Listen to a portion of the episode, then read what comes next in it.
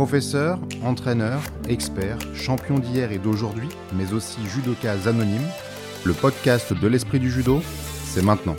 Hajime. Samedi 3 novembre 2023, Clarisse n'est plus Agbenienou. Il y a des choses qu'on croit éternelles, comme l'invincibilité de la légende française des moins de 63 kilos. Un jour, sans qu'on s'y attende, quelque chose a changé. Il y a un peu plus de deux ans de cela, elle emportait les jeux de façon magistrale avant de prendre le temps de faire naître sa fille. Le pari du retour n'était pas gagné d'avance, elle avait su pourtant s'imposer magistralement au championnat du monde, prouvant, même si l'impact n'était plus tout à fait le même, qu'elle avait toujours sa magie, son sens du judo et de l'attaque foudroyante. Ces championnats d'Europe ne devaient être qu'une étape entre Doha 2023 et Paris 2024, et personne ne s'imaginait la voir perdre ici, à Montpellier, devant un public acquis, et surtout pas elle, et surtout pas comme ça. La double championne olympique française avait pourtant un beau challenge à défendre ici. En cas de victoire, elle devenait le premier combattant français sextuple champion d'Europe et intimidait une fois de plus toute opposition jusqu'au rendez-vous de Paris. Mais dès le premier combat, une Croate de 21 ans, Katarina Christo, 32e mondiale, tentait de la bousculer et surprise avait de l'impact sur elle avant de se faire piéger au sol en Sankakujime. Au second, c'est la Finlandaise Emilia Kanerva, 178e mondiale, qui pouvait s'estimer déçue après un golden score de 4 minutes 45 d'être finalement battue sur le Uranage de la Française. Un majestueux retour de flamme qui n'empêchait cependant pas de constater l'éclipse en énergie de notre étoile nationale, incapable d'imposer sa main gauche à cette anonyme combattante du Nord. Le drame s'écrivait sous nos yeux car face à elle, c'était Laura Fazliou, une Kosovare à la fois puissante et excellente judoka comme les autres membres de cette dangereuse cohorte. Surtout, c'était celle qui avait déjà battu la Française lors de son tournoi de retour. Depuis, Clarisse avait su retrouver sa puissance et son sceptre, mais la Kosovare avait continué de progresser en se hissant à 23 ans à la seconde place mondiale. La flamme réveillée par l'adversité, Clarisse Agbenienou s'oppose pied à pied à Fazliou qui la malmène, parvient même à la contrer sur une de ses fortes attaques de jambes, mais la table d'arbitrage ne suit pas, et c'est elle, dans la reprise suivante, qui pivote sur la hanche de son adversaire et tombe sur la tranche. Elle ne sera jamais sextuple championne d'Europe. Mais il y a une médaille à défendre, et elle s'y efforce contre la hongroise Osbas, 22 ans et membre du top 10 mondial. Elle domine en charisme et en posture, mais elle reste nouée. Les attaques ne partent pas, sa main gauche ne se pose pas, elle ne se révolte pas, ou pas assez, sous les yeux empreints de la fatalité du moment de son coach, Ludovic Delacote. Alors que le public vibre et emplit l'espace sonore, sentant la nécessité de la soutenir contre le vent, les marées et la fin d'un monde, Clarisse est poussée à un nouveau golden score, deux pénalités partout, et alors qu'on la croit capable d'aller victorieusement au bout de cette épreuve, c'est l'accrocheuse hongroise qui va la chercher avec un Chigari définitif. Cette fois, c'est la fin. Clarisse Agbenienou ne sera pas sur le podium à Montpellier et les moins de 63 kilos seront peut-être la seule catégorie féminine où la France ne sera pas représentée sur le podium. Deux défaites de suite, un judo enfermé et le sentiment diffus de voir s'exprimer dans cette impuissance une langueur, une forme de lassitude, une envie informulée d'être ailleurs. Lucide Adoa sur sa compétition, la championne ne trouvait pas d'emblée à Montpellier les raisons de ses défaites. Je dirais que tous ont été un peu compliqués. Euh, au début, j'avais du mal parce que mes pieds glissaient. Ensuite, il euh, fallait se trouver une stratégie pour mettre dedans. Mais c'est comme ça, on ne sait jamais. il faut toujours. Pour moi, c'est de l'entraînement, donc euh, peut-être qu'au ça m'y arrivera la même chose. Donc il faudra que je sois prête mentalement à toute éventualité. Euh, peut-être malade ou quelque chose. Et en fait, il faut être là le jour J. Bah, et ça m'apprendra la prochaine fois en quart de finale, je serai attentif du début jusqu'à la fin. C'est difficile parce que je sais qu'il faut que j'aille un grand au-dessus. Il y a un judo qui est, assez compliqué pour moi. Maintenant, euh, je travaillerai, voilà, j'ai à travailler et je préfère perdre ici qu'au jeu, donc c'est bien aussi, c'est juste un sportif qui est déçu, mais ça va aller. Il y a du pas mal quand même, il faut dire que c'est une année qui a été très chargée pas facile. J'essaie toujours de lever la tête, de m'entraîner, d'être euh, là. Donc euh, à un moment donné, ben, je suis pas un robot non plus. Mais bon, la sportive est très déçue aujourd'hui. Mais il y, a des bonnes choses. J'étais très contente de mon quart de finale. Euh, il y a de très bonnes choses, surtout que c'est une adversaire qui est très très forte. mais je vais travailler. Voilà. Je me dis que c'est aussi bien que j'ai pas, mal d'axes de, travail. Il y a des filles que j'aime un peu moins, qui ont des judos qui sont un peu plus euh, compliqués pour moi. Mais c'est bien, c'est des schémas que j'ai, des vus euh, auparavant avec Tina. Hein. Donc euh, je vais travailler. C'est bien parce que ça me met aussi de la hargne et ça me, ça me dit qu'il faut que je travaille. L'entraîneur Ludovic Delacote, sans le dire trop fort, voyait en cette fin de partie au niveau continental le point d'arrêt qui permet le rebond. C'était euh, l'ombre euh, d'elle-même. Il, faut, qu'on se pose euh, afin de, réajuster par rapport à certains points. maintenant, s'inquiéter, il reste 8 mois. On savait, je, savais, elle savait, nous savions avec le staff qu'elle ne serait pas à 100% sur Montpellier même si c'est un championnat d'Europe à la maison, euh, peut-être qu'inconsciemment elle est déjà sur une projection jeu. Euh, pour autant, euh, un championnat à la maison, quand tu viens, tu viens pour le gagner. maintenant, il a manqué pas mal de choses aujourd'hui pour que ça, ça bascule favorablement en tout cas.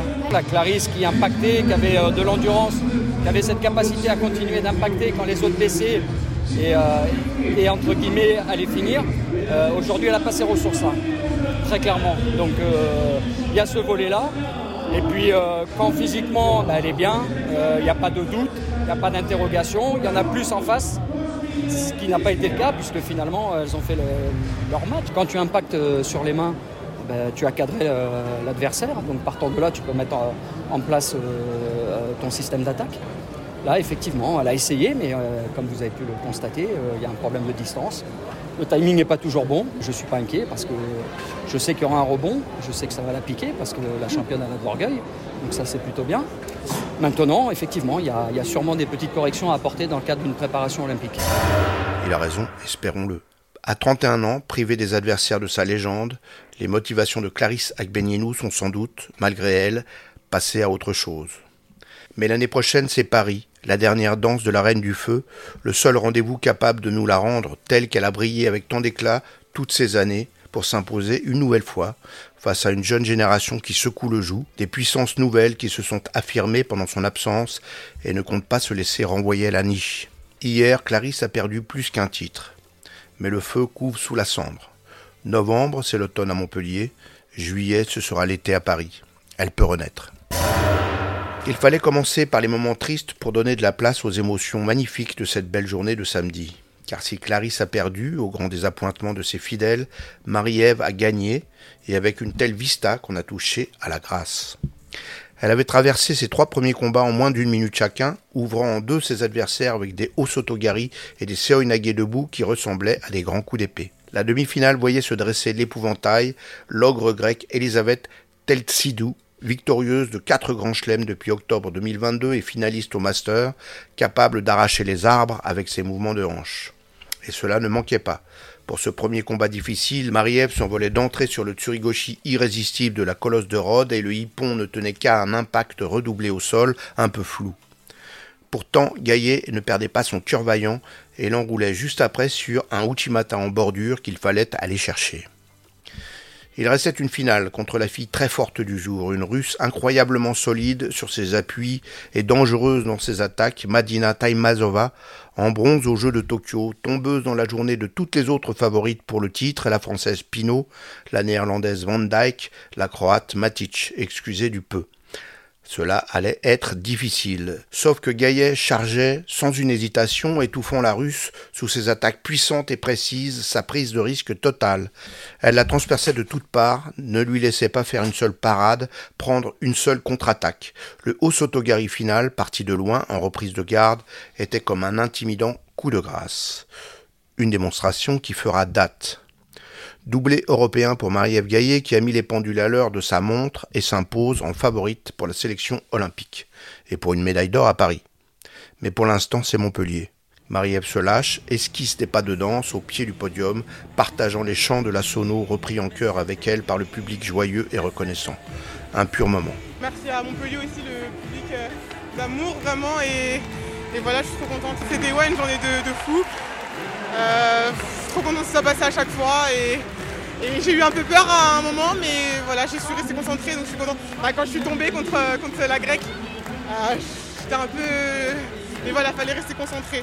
Le but c'était pas de gagner euh, à 30 secondes à chaque fois. Hein, mais c'était surtout de faire ce qu'on a travaillé et je pense que sur le Kimikata je reverrai bien sûr après mais je pense que dans le détail j'ai su faire un, peu de ce qu'on a travaillé et je suis contente. Le public pouvait partir content de l'aréna Sud de France hier soir. Après les larmes de joie de Gaillet, c'était celle que lui avait offert Alpha Oumar Diallo, comme une digue qui cède, qui lui avait emporté le cœur. Performant, mais pas encore dans la régularité, comme disent les entraîneurs. Alpha Oumar Diallo avait atteint le top 10 mondial avant ce rendez-vous. Il lui manquait la médaille de référence en championnat.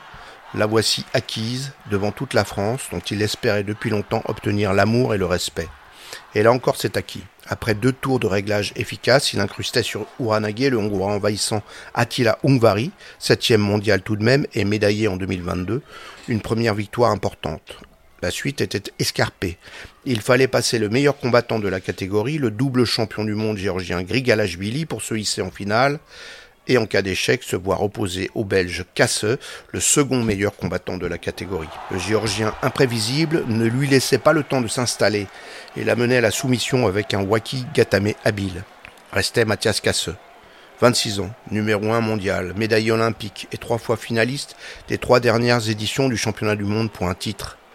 Deux fois ils s'étaient rencontrés, deux fois le Belge l'avait dominé mais cette fois, il allait s'envoler sur une technique monumentale, la masterpiece d'Alpha Diallo à ce jour, son spécial Kouchi Ouchigari, un bel enchaînement très court qu'on apprend à l'école de judo et qui permet, quand on le fait aussi bien que lui, de catapulter les meilleurs. Le Belge était sur le dos, le Français aussi, pris de sanglots d'une si longue frustration enfin libérée, applaudi par tous les spectateurs de l'aréna, ému avec lui.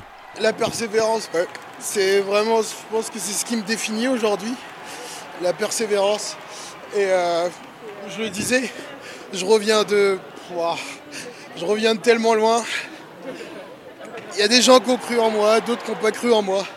Je me suis toujours accroché quand c'était la merde. Excusez-moi du terme. Mais euh, voilà, c'est. J'ai des émotions comme ça parce que faut se rendre compte vraiment de tout ce que j'ai pu faire pour en arriver là. Vous en êtes témoin.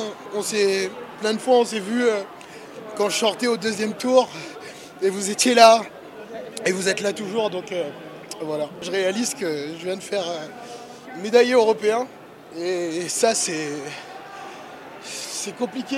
Je m'étais fait mal à l'épaule et j'ai bossé pour revenir au top. La semaine dernière, je perdais encore et, et là, euh, je fais trois. On me l'enlèvera jamais cette médaille. Voilà. J'avais dit que les palmarès, ça se fait sur des championnats et pas sur des tournois j'ai une première euh, case sur mon, sur palmarès. La reconnaissance de son potentiel ne fera plus de doute, pas même à ses propres yeux. Alpha a pris le lead. Il n'est pas encore champion olympique, loin s'en faut, mais il arrache une très belle médaille des mains de ceux qui seront encore à Paris les favoris. Casse n'avait pas quitté le podium européen depuis 4 ans. Il fallait au moins ça pour l'en expulser ici à Montpellier. Au-delà de sa réussite personnelle, la médaille d'Alpha est la quatrième de l'équipe de France masculine, une performance qui nous ramène d'ores et déjà à l'embellie 2013-2014 et avant celle-ci à la fin des années 90. Quelque chose s'est débloqué dans le judo français. Je suis vraiment content pour, euh, pour les garçons parce qu'on a vraiment euh, passé des moments difficiles et que les garçons aujourd'hui on voit bien que la gagne c'est contagieux. Donc euh, bravo à Luca, bravo à Walid, bravo à Romain, et tous ces gens-là, bah aujourd'hui c'est une belle équipe de France. C'est à Axel Clerget et Alexis Mathieu de se faire le plaisir de suivre cette bonne dynamique aujourd'hui en moins de 90 kg et à Aurélien Diès, le médaillé de Bakou, de frapper les derniers coups en moins de 100 kg. Trois médailles possibles encore pour la team masculine. Quant aux féminines, les deux moins de 78 kg Audrey Cheméo et Madeleine Malonga vont se livrer à une bataille qui doit les mener toutes les deux sur le podium pour lequel Roman Dico est carte gold dans plus de 78 kilos. Ce dimanche, la France n'a pas dit son dernier mot.